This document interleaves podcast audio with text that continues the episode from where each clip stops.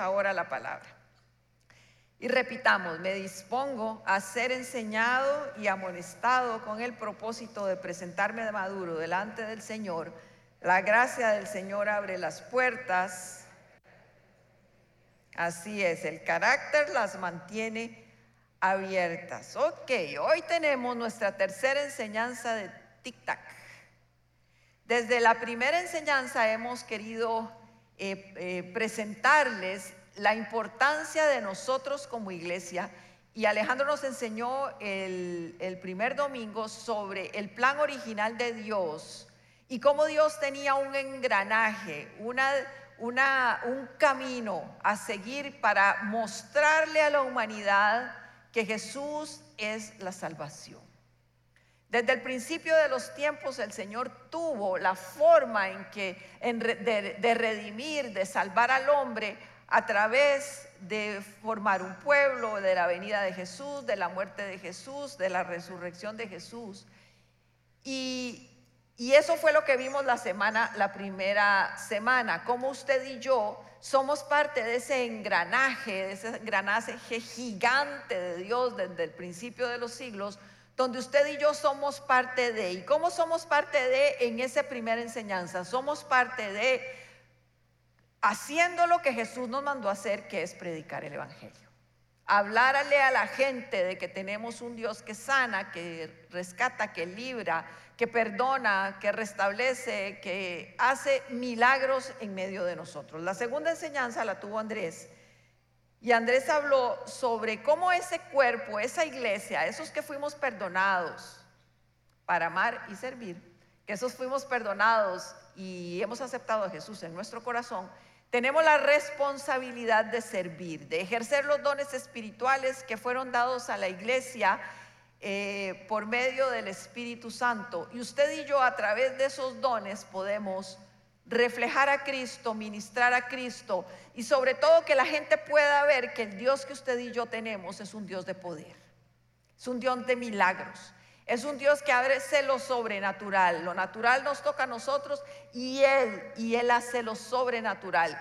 Y el don o los dones que cada uno de ustedes tiene, porque todos tenemos por lo menos un don, son necesarios para que ese engranaje continúe son necesarios para que la gente pueda ver a Jesús a través de, de lo sobrenatural, de la administración del Espíritu Santo y de los dones a través de los cuales usted puede ser sanado, puede ser libertado y la gente puede ver ese poder de Dios. Tenemos una ruta donde queremos llevarlos para que usted entienda que la iglesia es importante fue importante y es importante. La iglesia permanece en medio de la humanidad como un propósito de Dios y usted y yo, si formamos esa iglesia, tenemos un propósito en el reino de los cielos. No solo los que se ven muchos son los que tienen propósito. Usted ahí, en esa silla, en ese lugar donde usted está, donde trabaja, usted tiene un propósito y ese propósito es llevar la palabra de Dios a muchos. ¿Cómo podemos nosotros hacer que otras personas conozcan a Jesús? La primera es hablando del Evangelio, es diciendo que Jesús vino a la tierra, que murió, resucitó y está sentado a la diestra del Padre, que perdona pecados, que su sangre nos libra de todo pecado, nos limpia de todo pecado, mejor dicho. Y usted puede hablar de Jesús y tal vez esa es la manera más tradicional de hacerlo, y la gente que no habla mucho de Jesús dice es que yo no estoy cumpliendo con el llevar el Evangelio a la gente. Pero hay una segunda manera, usted puede hacerlo a través de su servicio. La gente puede ver que usted opera de una manera diferente, que usted opera en dones, que opera en milagros y que opera bajo el poder del Espíritu Santo y conocer a Dios de una manera distinta a través de su poder.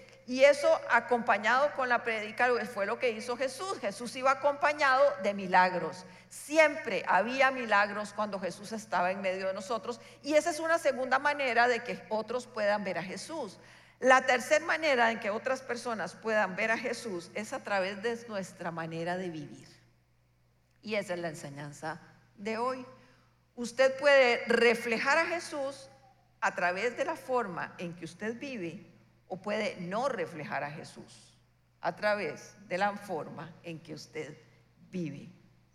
Recuerdo hace unas 13 o 4 eh, semanas que don Alejandro Villalobos nos predicó de la adopción y nos hablaba de que fuimos adoptados y al ser adoptados debemos de ser transformados en nuestra manera de vivir. Nos puso el ejemplo de la reina Leticia de España, donde la reina Leticia, siendo una mujer común, una mujer como cualquier otra española, decide, o decide no, le deciden, le proponen matrimonio y esta muchacha pasa de ser una muchacha normal y corriente a una princesa y hoy una reina. Pero en ese traslado de, labor o en ese traslado de, de posición, ella tiene que ser enseñada porque ella fue enseñada como una persona normal y corriente como usted y como yo. Pero ahora iba a pasar a otro lugar donde ella debía saber comportarse y vivir y actuar como viven los de la realeza, no como vivimos nosotros los plebeyos. Ella debía aprender a comer, a hablar, a saludar, a sentarse. Hay un montón de reglas que a uno le parecen rarísimas, pero de ahí tuvo que aprender eso. Lo que le fue muy fácil fue ponerse los vestidos que se les diseñaron. Me imagino que eso fue facilísimo porque qué vestidos de muchacha. Bueno, pero salgamos del mundo, salgamos del mundo y volvamos a la realidad de nuestra vida espiritual. Ok, y nosotros estamos más o menos igual que la reina. Nosotros hemos sido trasladados. Si aceptamos a Jesús, si Jesús vive en nuestro corazón, si nosotros hemos aceptado a Jesús y les hemos dicho, entra en nosotros, nuestras vidas pasaron de formar parte del reino de las tinieblas al reino de la luz. Y hemos vivido siempre acostumbrados durante 20, 30, 40, 50, 60 o los años que sean a este reino. Y usted aprendió a comportarse como se vive aquí. Y usted lo hacía, me imagino que maravillosamente. Pero desgraciadamente, digámoslo así, o por gracia de Dios más bien, usted fue trasladado a este lugar al reino de la luz. Y usted tiene que aprender a vivir como se vive en este reino. Y usted a través de ese cambio de actitud, cambio de pensamiento, cambio de acciones va a reflejar a Jesús. O si no lo ha tenido, no va a reflejar a Jesús. Usted y yo no somos un accidente en la tierra. Usted y yo no somos un accidente de que estamos y hemos conocido a Jesús, no es un accidente. Usted y yo tenemos un propósito en la tierra y el propósito suyo y mío es reflejar a Jesús donde quiera que estamos, que estemos. Pensemos en la función de un reloj, ya que estamos con tic-tac, con relojes, con engranajes y todo eso. La función primordial de un reloj es dar la hora. Para eso fue inventado. Lo compramos para darnos la hora. Algunos los compran porque son adictos a los relojes y tienen debilidad por relojes, pero al fin y al cabo son para dar la hora. Esa es la función primordial. Y lo que vemos en un reloj es la carátula. Usted y yo vemos en un reloj, en el reloj que usted tiene de pulsera en su casa o en este, usted lo que ve es una carátula, solo los números y las agujas. Y usted ve el reloj y dice, este reloj está malo, ¿verdad? No tiene la hora correcta.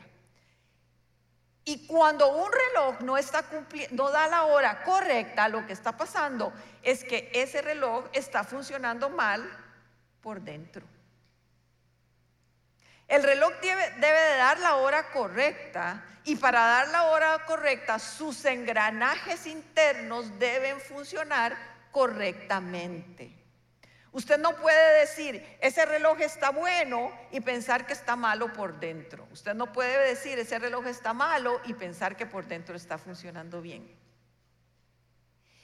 la hora, el diseño original de este reloj,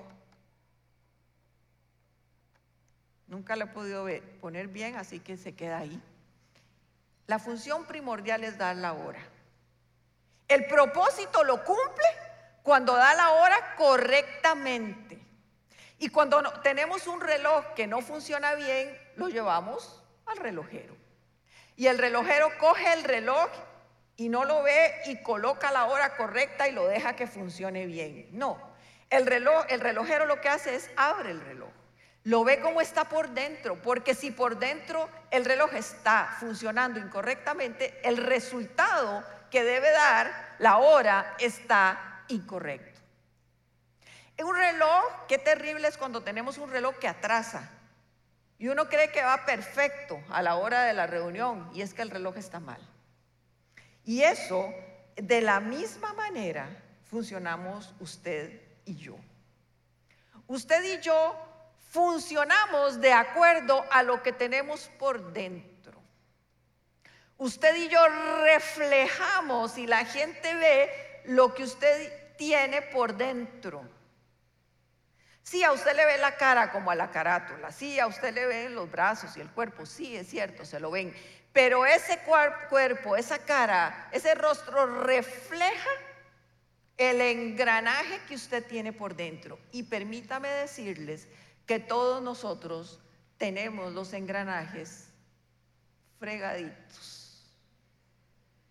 Pero no porque, no me diga eso, no, si yo he sido muy bueno, no, si yo me he comportado siempre bien, si yo no he tenido una vida muy fregada? Es que usted fue trasladado de un lugar donde fue enseñado, fue diseñado, ha caminado, ha hecho de acuerdo a lo que está aquí. Y usted ahora vive aquí y es que las normas y el comportamiento de este reino es completamente diferente al de este otro reino.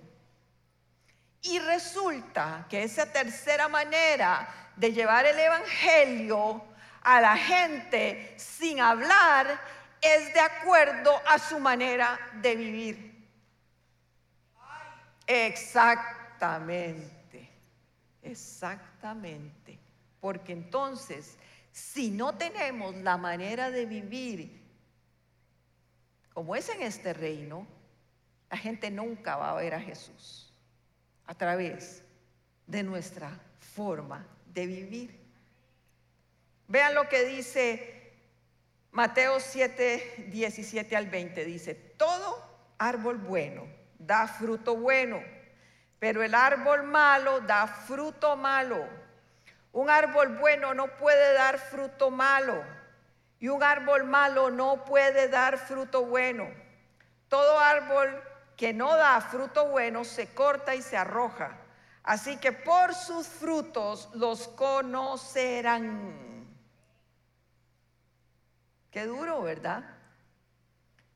A ver, y no tratemos de justificarnos, porque aquí no estamos para justificarnos. Yo me puedo justificar a la par del, con el de la par, pero con Dios no. Si usted no está dando buen fruto, quiere decir que algo está jodido en usted. Perdone la expresión. Así dice una amiga, todos estamos jodidos. Es cierto. Si usted no está dando un buen fruto, es que está, sus engranajes están atrofiados. Y necesitamos que el relojero tome su vida, la destape y empiece a arreglar lo que hay adentro. Porque la palabra nos dice que por nuestros frutos seremos conocidos. Y si su fruto no es bueno, mejor no diga que es cristiana. Y si sus frutos no son buenos, permítame decirle que no sé si usted ha aceptado a Jesús en su corazón. Porque cuando Jesús entre en nuestra vida debemos ser transformados de las tinieblas a la luz. Debemos ser renovados, debemos ser cambiados. Interesantemente, solo las mujeres están diciendo amén. Estamos fregadas también. Tenemos que ser transformados. ¿Qué tipo de fruto está dando usted en casa? ¿Qué están viendo sus niños cuando usted llega pegando gritos, hombres o mujeres? ¿Qué están viendo su esposa, su esposo cuando usted actúa diferente a lo que dice la palabra? Y sin embargo decimos, soy cristiano, soy cristiana.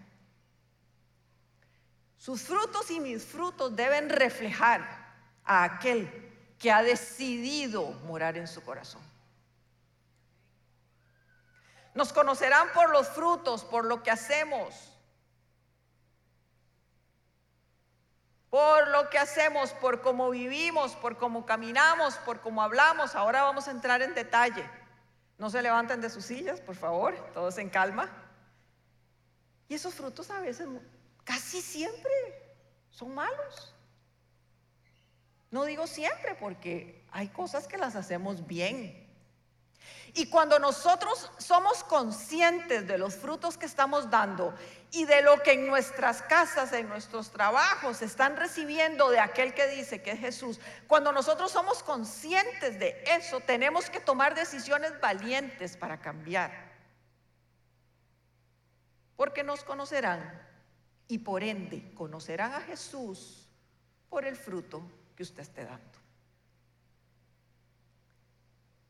Estamos llamados a hablar de Jesús, sí, pero eso debe, ir acompañado de una correcta manera de vivir.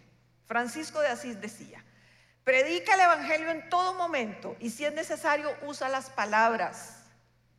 Predicar el Evangelio lo dice la palabra, habla tiempo y fuera de tiempo. Hay que hacerlo siempre, siempre, siempre, pero no siempre podemos estar hablando de Jesús, pero sí siempre estamos viviendo. Sí siempre estamos haciendo algo. Sí siempre estamos con nuestra cara de frente hablándole a la gente o actuando o trabajando. Siempre estamos viviendo y esa manera de vivir, aunque sea en silencio, o mejor dicho, mejor en silencio, va a representar a Jesús. Nuestra responsabilidad es ser cambiados. Y el Espíritu Santo sí lo hace, pero usted tiene que tomar la decisión. ¿Cuántas personas conocemos que dicen ser cristianas y siguen siendo las mismas personas de antes, haciendo lo mismo, deleitándose en lo mismo? No. No podemos seguir siendo así. Primera es eh, Santiago 1:22 dice, no se contenten solo con escuchar la palabra, pues así se engañan, se engañan ustedes mismos, llévenla a la práctica. Y me pongo a pensar yo cuántos de nosotros venimos fin de semana tras fin de semana. ¿Cuántos de nosotros estamos pegados a una pantalla viendo prédica tras? ¿Cuántos de nosotros tenemos alabanza en nuestra casa 24/7? ¿Cuántos de nosotros sabemos del Señor, aprendemos del Señor, pero no llevamos a la práctica? De nada nos sirve escuchar si no llevamos a la práctica. Dice, ese, ese pasaje dice, que no se contenten solo con escuchar, pues si solo se contentan con escuchar, se están engañando a ustedes mismos. Lo que están haciendo es calmando sus, emociones o calmando su alma o ya cumplí, el ya cumplí que teníamos antes. Y eso no es lo que el Señor quiere. El Señor quiere vernos poner en práctica todo lo que usted escucha. Ponga en práctica, lleve a la práctica, lleve a su vida, interiorice, haga lo que el Señor quiere que usted haga y no solo escuche. Nosotros queremos tener una iglesia renovada, pero nosotros solo podemos hacer esto y ofrecerles grupos paz y ofrecerles talleres de sanidad. Esos talleres que da Gaby Cuevas son maravillosos. Los quiero promover porque hay gente transformada a través, pero tomaron la decisión de inscribirse. Es que ni siquiera a veces tomamos la decisión ay, mira qué bonito, ¿será que yo tengo relaciones tóxicas? Todos tenemos relaciones tóxicas. Pero necesitamos que usted tome decisiones valientes, que lo hagan diferente, porque si usted acepta a Jesús y sigue siendo el mismo, es que no ha tomado decisiones, no es que el Espíritu Santo no quiere hacer algo en usted, es que usted no ha tomado las decisiones que tiene que hacer por tomar, porque en el momento en que usted toma las decisiones necesarias, el Espíritu Santo viene y dice, ahora sí, mijito, ahora sí vamos juntos, pero la decisión primera es suya. Un día de estos hablaba con Alejandro y le dije a Ale, Ale, qué raro, hoy la gente en la prédica, él predicó, hoy la gente en la prédica estaba como muerta. Estaba como muerta, nadie decía, ay, nadie decía amén, nadie decía, aplaudía un poquito. Y Ale me dijo, es que lo que pasa es que no todas las prédicas provocan eso porque hay prédicas confrontativas y a la gente no le gusta que la confronte. Entonces, cuando venimos aquí y nos subimos, y hay que hacerlo también, a dar prédicas motivacionales donde se les dice, vamos adelante, el Señor está con ustedes, el Señor camina como poderoso gigante delante de ustedes, Él es su refugio, Él es su torre fuerte, Él va adelante, ustedes van victoriosos, ganarán las batallas que todos y cada uno de ustedes tienen, toda la iglesia se levanta y grita, amén, porque es motivacional.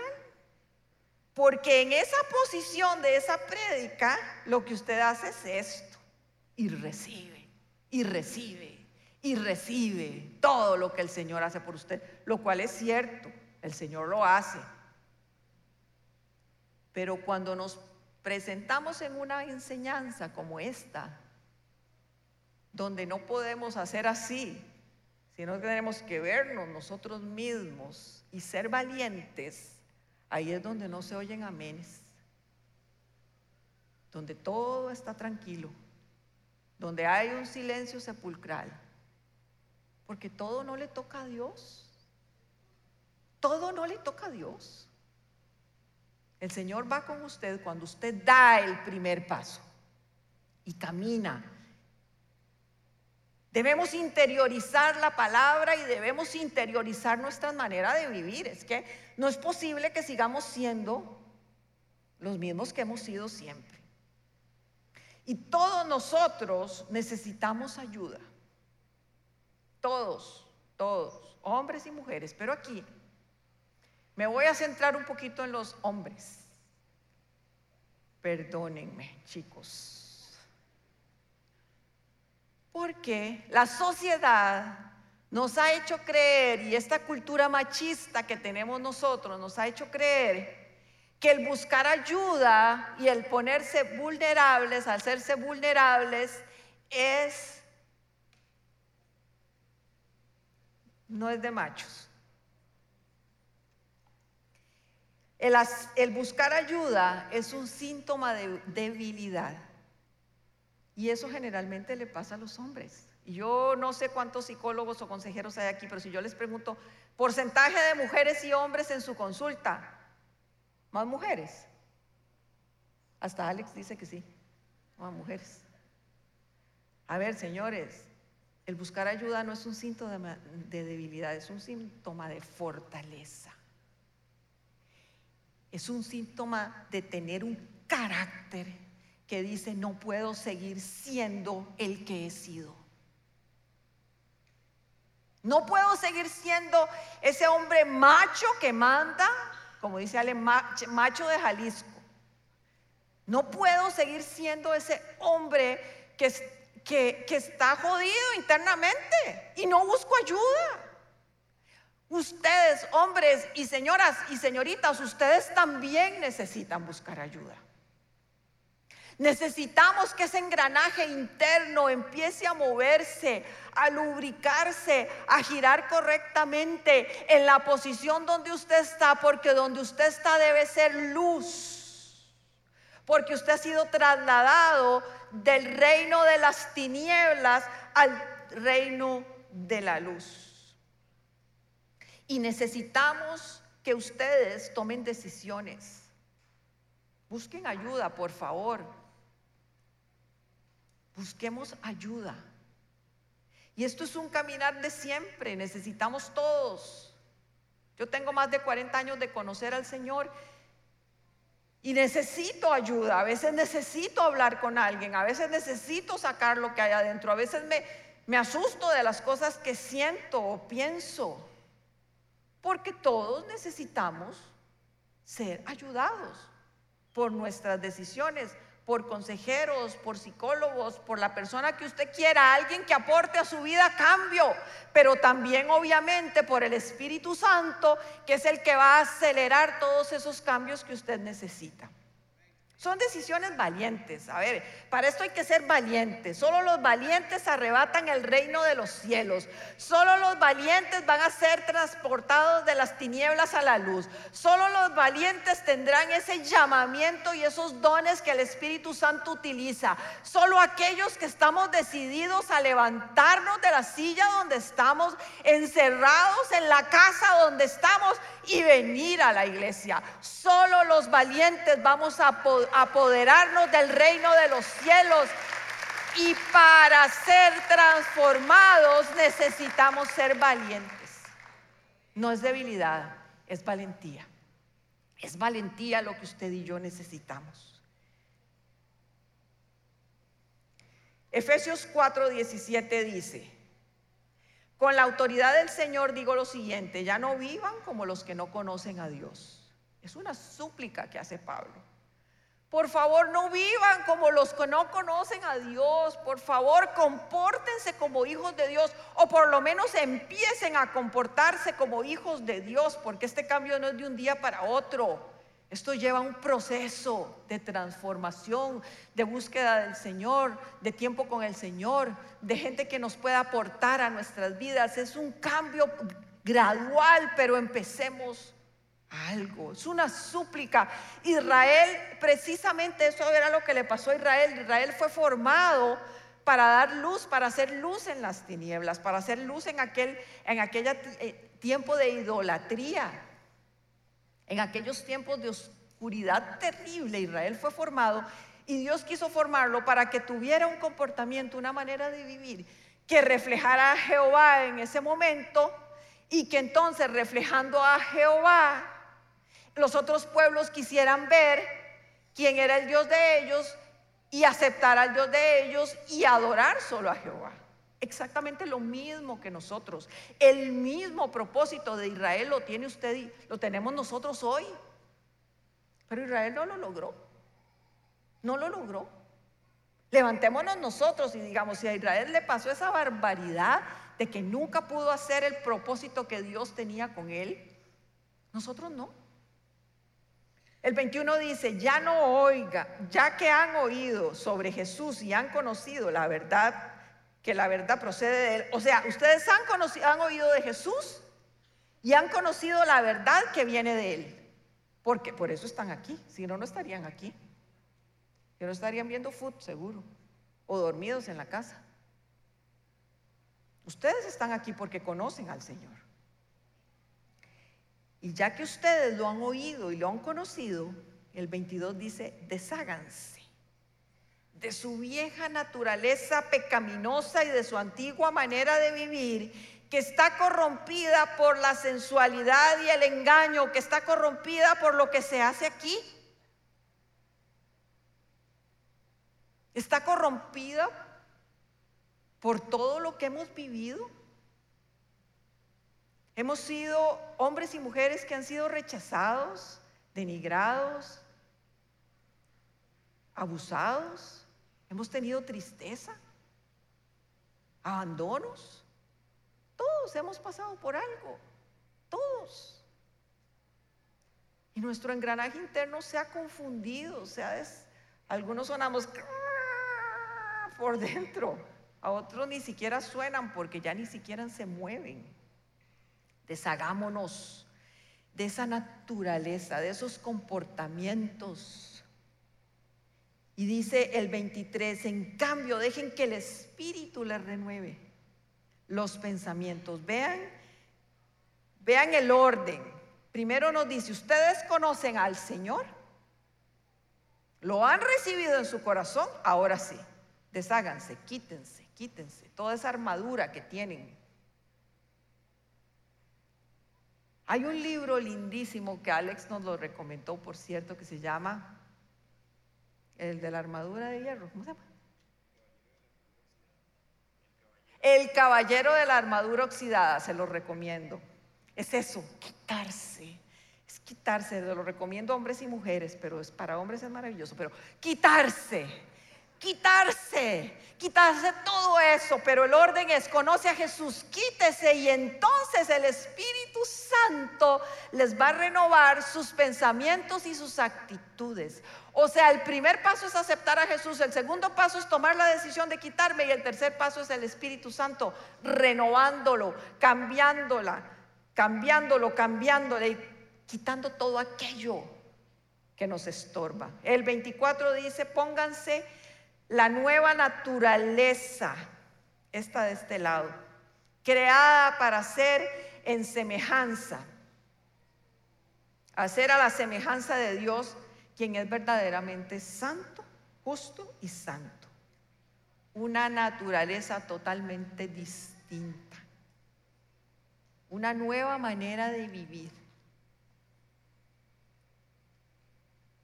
Es una nueva manera de vivir. Que su vida y la familia y sus hijos obtendrán el resultado de ese buen fruto que usted está empezando a dar. Buen fruto. Y este pasaje sigue dándonos ejemplos de lo que nos tenemos que quitar. Y en el 25 dice, dejen de decir mentiras Digamos siempre verdad a todos, porque somos, porque nosotros somos miembros de un mismo cuerpo. La segunda cosa que nos tenemos que quitar es el enojo. Además, no pequen al dejar que el enojo les controle. No permitan que el sol se ponga mientras siguen enojados porque el enojo da lugar al diablo. El tercera cosa que debemos de quitarnos es dejar de robar. En cambio, usa esas manos un buen trabajo digno y luego comparte generosamente con los que tienen necesidad. Cuarta cosa, no empleen un lenguaje grosero ni ofensivo. Que todo lo que digan sea bueno y útil a fin de que sus palabras resulten de estímulos para quienes le oigan. Y ahí voy a detenerme. Porque la cultura tica tiene un lenguaje sea, no podemos seguir hablando como hablamos cuando vivíamos en el mundo. Yo tengo una amiga que cada vez que le, se maja o la asustan, imagínense lo que dice. A ver, tenemos que dejar el lenguaje grosero. Tenemos que dejar de hablar con malas palabras. Ya usted, permítame decirle, no pertenece a este reino. Aquí usted habla como quiere, cuando quiere y dice las barbaridades que quiere. Pero si usted está aquí, ya no le luce. Esas palabritas no le lucen. Debemos de cambiar nuestra manera de hablar. Así de detallista es el Señor. El Señor viene a cambiar y renovar todo lo que somos. No entristezcan, versículo 30 el Espíritu Santo de Dios con la forma en que viven. Quiere decir que la forma en que usted vive, si usted permanece viviendo aquí o con carácter, aquí paradito, con características de aquí, lo que estamos haciendo es entristecer el Espíritu Santo. Se hace chiquitico en usted y dice, ay Dios mío, ¿qué es esto? Porque el Espíritu Santo vive en usted. Porque usted fue sellado desde el momento en que aceptó a Jesús y está en usted. A pesar de vivir como vive, el Espíritu Santo está en usted. En el 6 dice, líbrense, en el 31, perdón, dice, líbrense de toda amargura, de furias, de enojo, de palabras ásperas, de calumnias y de toda mala conducta.